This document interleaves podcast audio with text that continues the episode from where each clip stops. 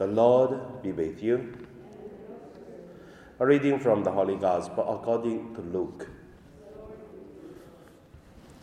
One Sabbath, Jesus was at the house of a leader of the Pharisees to eat a meal. One of the dinner guests said to Jesus, Blessed is anyone who will eat bread in the kingdom of God. Then Jesus said to him, Someone gives a great dinner and invited many. At the time for the dinner, he sent his slave to say to those who had been invited, Come, for everything is ready now. But they all alike began to make excuses. The first said to him, I have bought a piece of land and I must go out and see it. Please accept my regrets. And another said, I have brought five yoke of oxen, and I am going to try them out. Please accept my regrets. Another said, I have just been married, and therefore I cannot come. So the slave returned and reported this to his master.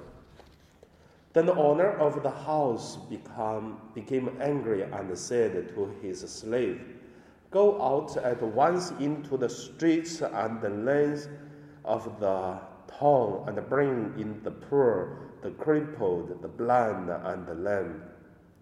And the slave said, Sir, what you ordered had been done, and there is still room. Then the master said to the slave, Go out into the roads and the lanes and compel people to come in, so that my house may be filled. For I tell you, none of those who were invited will taste my dinner. The Gospel of the Lord. So today my meditation name is uh, first choice. The first, let us look at uh, the gospel parable talk about uh, the matter of uh, choice. In today's gospel, we could see Jesus used the parable. A master invites different people attending his banquet. The excuse for the people who give, there are three. First, to say he bought uh, uh, oxen, have to try it. Second, to say I bought a land and I have to see it. The third said, I just married. But you look at the three, they are a little bit different. The difference thing is buy a land anytime you can see because you bought already. For the people who bought the auction, and also we never fly, you take your time to try to see also okay. For the people who married, doesn't need to try anything, but have to do one thing is thanks God for the marriage, because in our understanding, the people who married, it is uh, the love of God brought two people together. That's the true love. So, for these three examples, we could see all of them. They should have the first choice, and then they choose the auction, the land, or I don't know what that's the married people really, what is hurry for. So that's the the first uh, point, the matter of choice. Second thing, the first choice. The first choice, I would say, where the heart is, where the time is. If people say, he's busy with this, busy with that, you just try to summarize what does the person to say about uh, his timing then that's the, his heart is. So you take time for the things you like. and then that's what you're interested. You have always busy for the things you are not interested. You mean I'm busy, I cannot do that. That means you're not interested. If you're interested, you always get the time to do the things. Then that's the very beautiful thing to evaluate uh, our time, our heart, our interesting. But however, we come back to look at the first choice. I would say first choice for us. I think there are two. The first first choice is something valuable help us longer, more important. That's the first choice.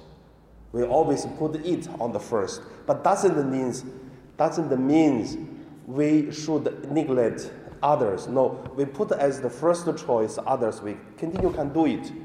For example, this is the gospel. When the person do say, I have to try my oxygen just the bought, no problem. And then Jesus said, you attending the banquet first and then try.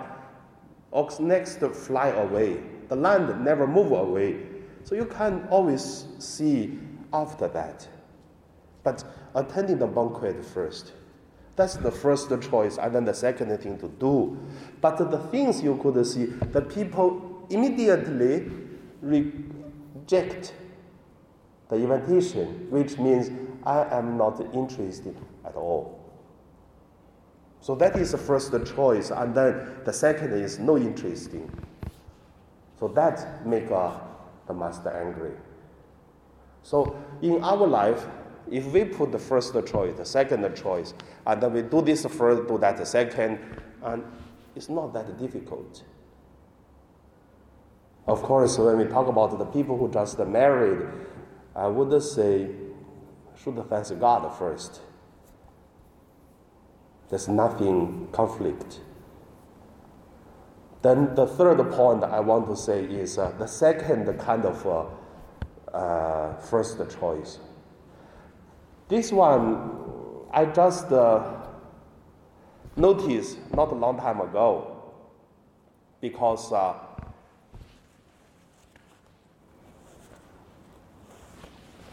because I just noticed one thing a few a few years ago. For example, a person who do something mistake or some people who live in the difficulties time. Each of our life will experience such things. For example, business uh, failed. For example, family uh, has a problem. Someone who Im- important pass away maybe or a not very good child did something really stupid uh, and make the whole family suffer. Or friends betrayed you or for other business or for relationship, whatever. Each of us would experience something which is too big and also make our life so difficult. But doesn't mean our whole life experience such things from a born until death. But when a person who is uh, experience that down time, that time is mostly need care and help. So when we talk about the first choice is a person would help another person, that is exactly first choice. The person, first choice, the time. The timing is very important. If the person live in the really hot water, suffered a lot, another person give first choice, first help, they make a difference. The relationship, the love, everything difference. But after the person already passed the problem after three or five years, and then you come to help, so what's the use? And people don't feel. That's also that's why I say first the choice has two kind of. First about ourselves, we have to learn up. The first important, the second important, but we do one by one. The second is if someone who really live in the hot water, then help at that time. Timing important. that's the first choice also. So in Chinese, we used to say, uh, 咩雪中送炭啦，锦上添花啦。So it's very different. So that's about today's the gospel. So probably we could evaluate ourselves.